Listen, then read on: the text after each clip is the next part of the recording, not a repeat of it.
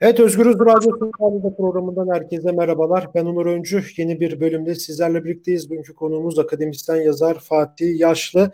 Ee, aslında biz Fatih Hocam'la birlikte bugün e, Amerikan seçimlerinin Türkiye politikasını konuşacaktık. Nasıl bir Türkiye politikası olacağını konuşacaktık ama Türkiye'de gündem o kadar hızlı değişiyor ki e, son iki günde e, iki böyle çarpıcı bir gündem değişti. İşte Merkez Bankası Başkanı gece yarısı 2-3 arası değiştirildi.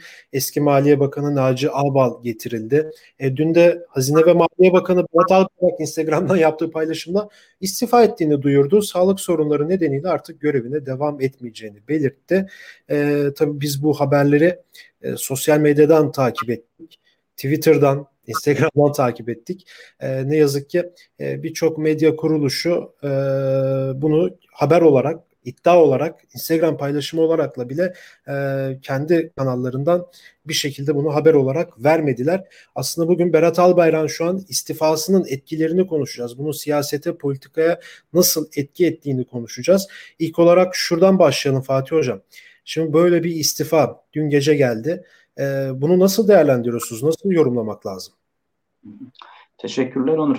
Şimdi her şeyden önce ortada tabii trajikomik bir mesele var. Ee, Berat Albayrak'ın istifası üzerine konuşuyoruz ama aslında istifa edip etmediğini bilmiyoruz. Yani bununla ilgili henüz elimizde resmi bir veri yok. Bu da zaten işin trajikomik yönü. Yani e, bir önceki istifa meselesinde de yani Süleyman Soylu'nun istifasında da benzer bir süreç yaşanmıştı. Soylu da Twitter hesabından e, istifayı duyurmuştu. Berat Albayrak da e, Instagram hesabından duyurdu. Yani sosyal medyanın bir istifa mecrası olarak kullanıldığı tuhaf bir dönemden geçiyoruz. Normalde devlet ciddiyeti e, başka mekanizmaları gerektirir. Yani işte bir istifa dilekçesi yazarsınız, çıkarsınız, sorumlunuz kimse ona verirsiniz. Fakat burada böyle bir mesele söz konusu değil. Çünkü istifalar esas olarak e, halka karşı sorumluluklarını yerine getirmemekten ziyade bir güç politikasının e, ayak oyunlarının bir parçası olarak gündeme geliyor. Yani ben istifamı sunarım, ondan sonra bir süre beklerim, bakarım e, saray içi güç dengeleri nasıl işleyecek,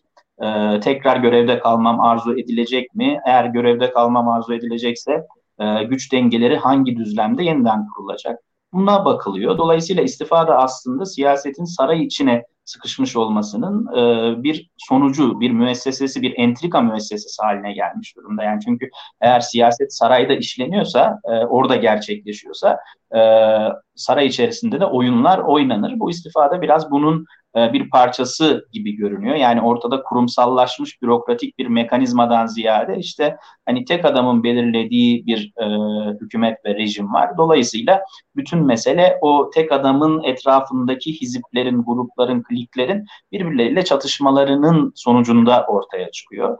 İşte bir önceki bakanla şimdi istifa ettiği söylenen bakan bir süredir iki hizbin parçası olarak adlandırılıyorlardı. Birbirleri arasında rekabet olduğu, güç kavgası olduğu söyleniyordu. Önce biri istifa etti, o istifa kabul edilmedi. Şimdi ikincisi benzer bir yöntemle istifa dilekçesini verdi ve onun kabul, edilip, kabul edilip edilmeyeceğini şimdi hepimiz bekliyoruz. Dolayısıyla ortada artık bildiğimiz anlamda istifa mekanizmasının geçerli olmadığı bir rejim var. Buna bakmak lazım. Yani insanlara deniliyor ki hayır bu ülkede bakanlar ya da bürokratlar istifa edemez. Sadece görevden alınabilirler. Bu da aslında içinde yaşadığımız rejimin karakterini vermesi açısından, bize bu karakteri göstermesi açısından son derece önemli.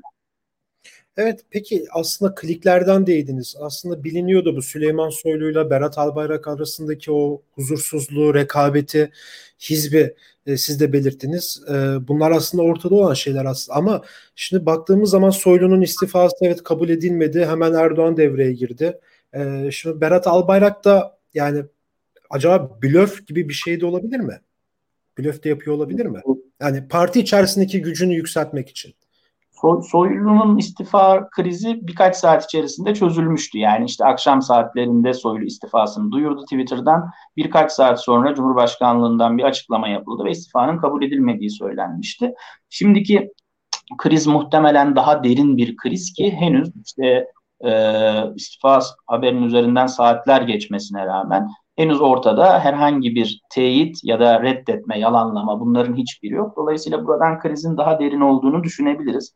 Blöf mü değil mi? Ee, dediğim gibi eğer mesele gerçek anlamda görevlerini yerine getirememek, halka karşı sorumluluklarını e, yerine getirememek olsaydı zaten Berat Albayrak bundan önce defalarca istifa etmesi gerekirdi. Eğer dün gerçek anlamda istifa kararı verseydi onu Instagram'dan duyurmak yerine başka yöntemleri, daha gerçekçi, daha ciddiyetli yöntemleri tercih edebilirdi. Eğer bu istifa bir kriz başlığı olmasaydı şu saate kadar e, ister havuz medyası denilsin, ister ana akım medya denilsin ki artık ana akım da kalmadı Türkiye'de. Mutlaka haber yapılması gerekirdi. Yani devletin ajansı da susuyor. İşte ana akım diye belirtilen Demirören Medya grubunda da herhangi bir açıklama yok. Sadece Habertürk'te çok küçük bir şekilde bir e, değiniyle geçildi bu süreç. Dolayısıyla e, blöf mü değil mi biz önümüzdeki saatlerde, günlerde anlayabiliriz. Ama işte öte yandan bir takım kulis bilgileri de konuşuluyor. Deniliyor ki işte Naci Ağbal'ın e, Merkez Bankası Başkanlığına getirilmesi Albayrak'ın inisiyatifi dışında gerçekleşti. Murat Uysal'ın görevden alınmasına karşıydı. İşte Erdoğan ekonominin gidişatının faturasını birilerine kesecekti. Bu Berat Albayrak olmuş olabilir deniliyor. E şimdi göreceğiz. Tabii öte yandan istifa mekanizmasının yanı sıra bir de bakmamız gereken şey yani işte medya susmuş, sessizlik evet. var. Ama öte yandan bakılması gereken şeylerden biri de rejimin temel niteliği. Yani siz damadınızı ekonominin başına getiriyorsunuz. Ee, işte faizle ilgili bir takım ekonomi literatüründe olmayan teoriler ortaya atıp diyorsunuz ki işte faiz e, netice e, faiz neden enflasyon sonuçtur. Dolayısıyla faizler düşerse enflasyon düşer diyorsunuz ve böyle bir teorinin geçerli olmadığını hayat size gösteriyor. Dolayısıyla ekonomi yönetiminde alınan kararlar aslında gerçekten Berat Albayrak'ın inisiyatifinde miydi? Bunu da konuşmak, bunu da sormak lazım. Yani bugünkü ekonominin içerisinde bulunduğu krizin nedeni acaba Berat Albayrak'ın tamam işte ekonomiyle ilgili yetersizlikleri, bilgileri olabilir ama ekonomiye makro anlamda bakışı belirleyen yer yine saraydı, yine Erdoğan'dı. E, bu açıdan hani benim yıllar önce kullandığım bir tabir vardı, aile devleti diye. Gerçekten de şu anki yaşananlar bize bir aile devletiyle karşı karşıya olduğumuzu gösteriyor. Çünkü şunlar da söyleniyor. İşte e, Berat Albayrak istifa etmeden önce babasına danıştı. Babasıyla istişare ettiler bu durumu. Çünkü babası da Berat Albayrak'ın babası da Türkiye'deki İslamcı geleneğin önemli isimlerinden biri. Belki de şu sıralarda e, Erdoğan'la Berat Albayrak'ın babası arasında da bir takım görüşmeler yürütülüyor olabilir. Dolayısıyla mesele sanki Türkiye'nin meselesi değilmiş de bir aile içi meseleymiş. Aile içinde çözülmesi gerekiyormuş gibi bir tablo, bir manzara ortaya çıkıyor. Ee, o sonuçlanana kadar da Türkiye bekleyecek ne olacak diye soracak. İşte dolayısıyla neresinden bakarsanız bakın tuhaf, garip bir manzarayla karşı karşıyayız. Çok enteresan. Medya bölümüne de birazdan geleceğim ama şimdi Barış arkadaşın da bu konuyla ilgili iddiaları var. İşte e, AKP'li kulislerden edindiği bilgilere göre e, Süleyman Soylu'nun ve e, Mevlüt Çavuşoğlu'nun Cumhurbaşkanlığı yardımcılığı olması söz konusuymuş. Berat Albayrak asıl ilginç tarafı da şu kısa bir süre sonra istifası kabul edilip bir süre sonra da Dışişleri e, Bakanlığına atanması konuşuluyor. Şu an ne bileyim Barış arkadaşın iddiaları bu AKP içerisinden aldığı bilgiler. E, bilmiyorum umarım iddia olarak kalır. Siz ne dersiniz buna?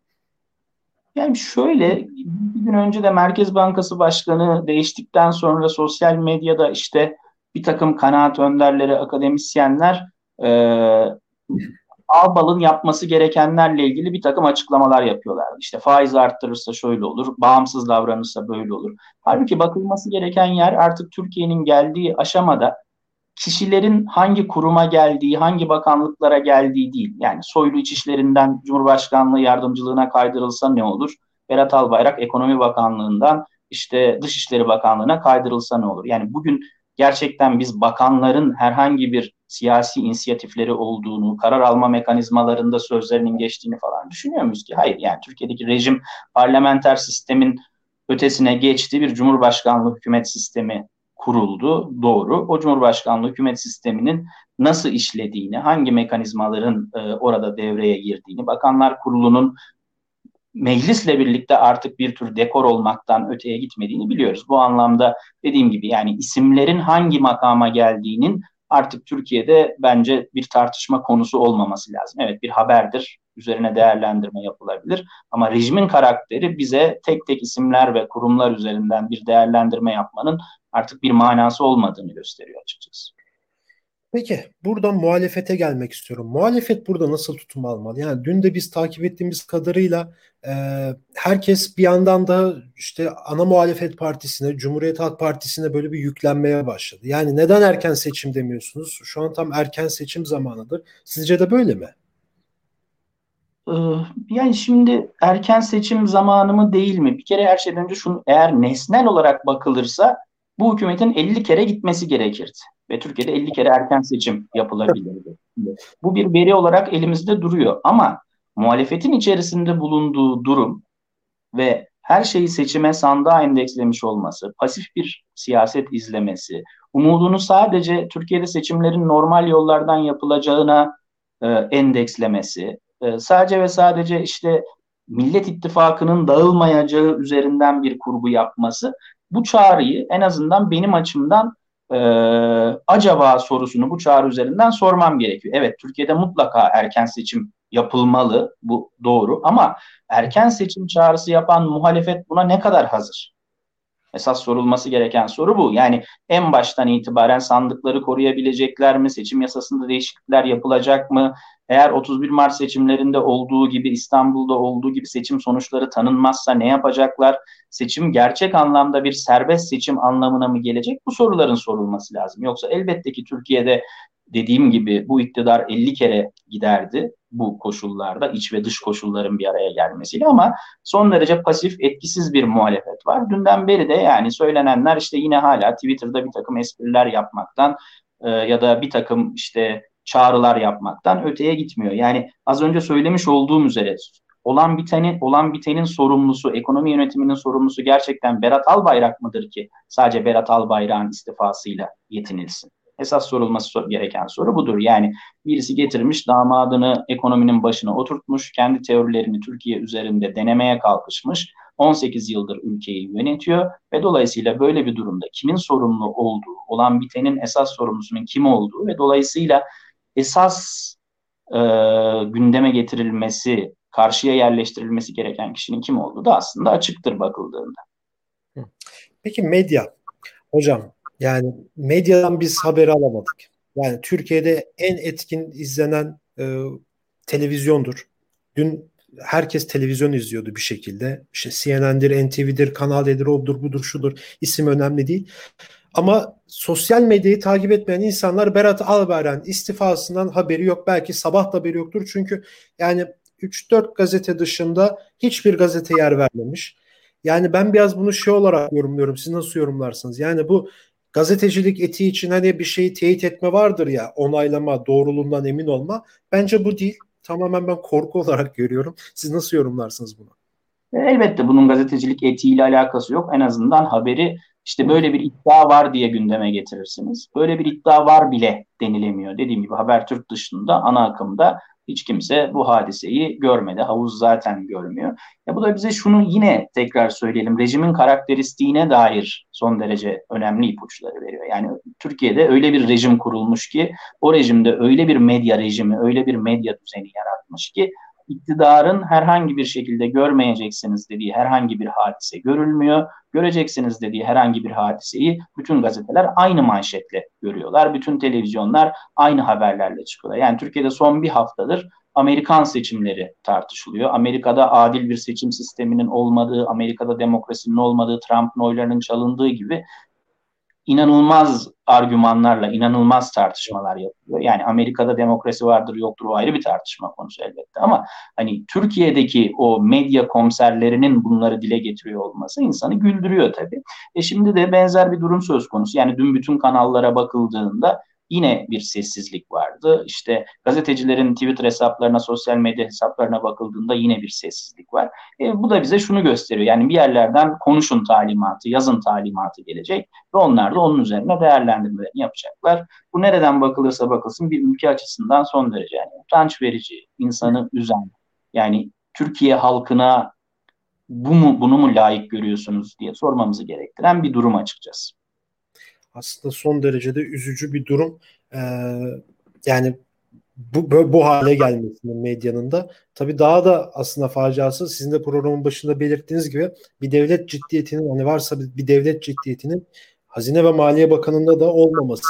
işte istifaların sosyal medyalardan yapılması, blöf mi değil mi vesaire çok tartışılır, konuşulur. Evet hocam çok teşekkür ederim programımıza katıldığınız için. Ben teşekkür ederim Onur. İyi yayınlar tekrar. Olun. Evet akademisyen yazar Fatih Yaşlı ile birlikteydik. Bugün Berat Albayrak'ın istifasını konuştuk. İstifasının etkisini konuştuk. Ee, yarın yeni bir bölümde görüşmek dileğiyle. Şimdilik hoşçakalın.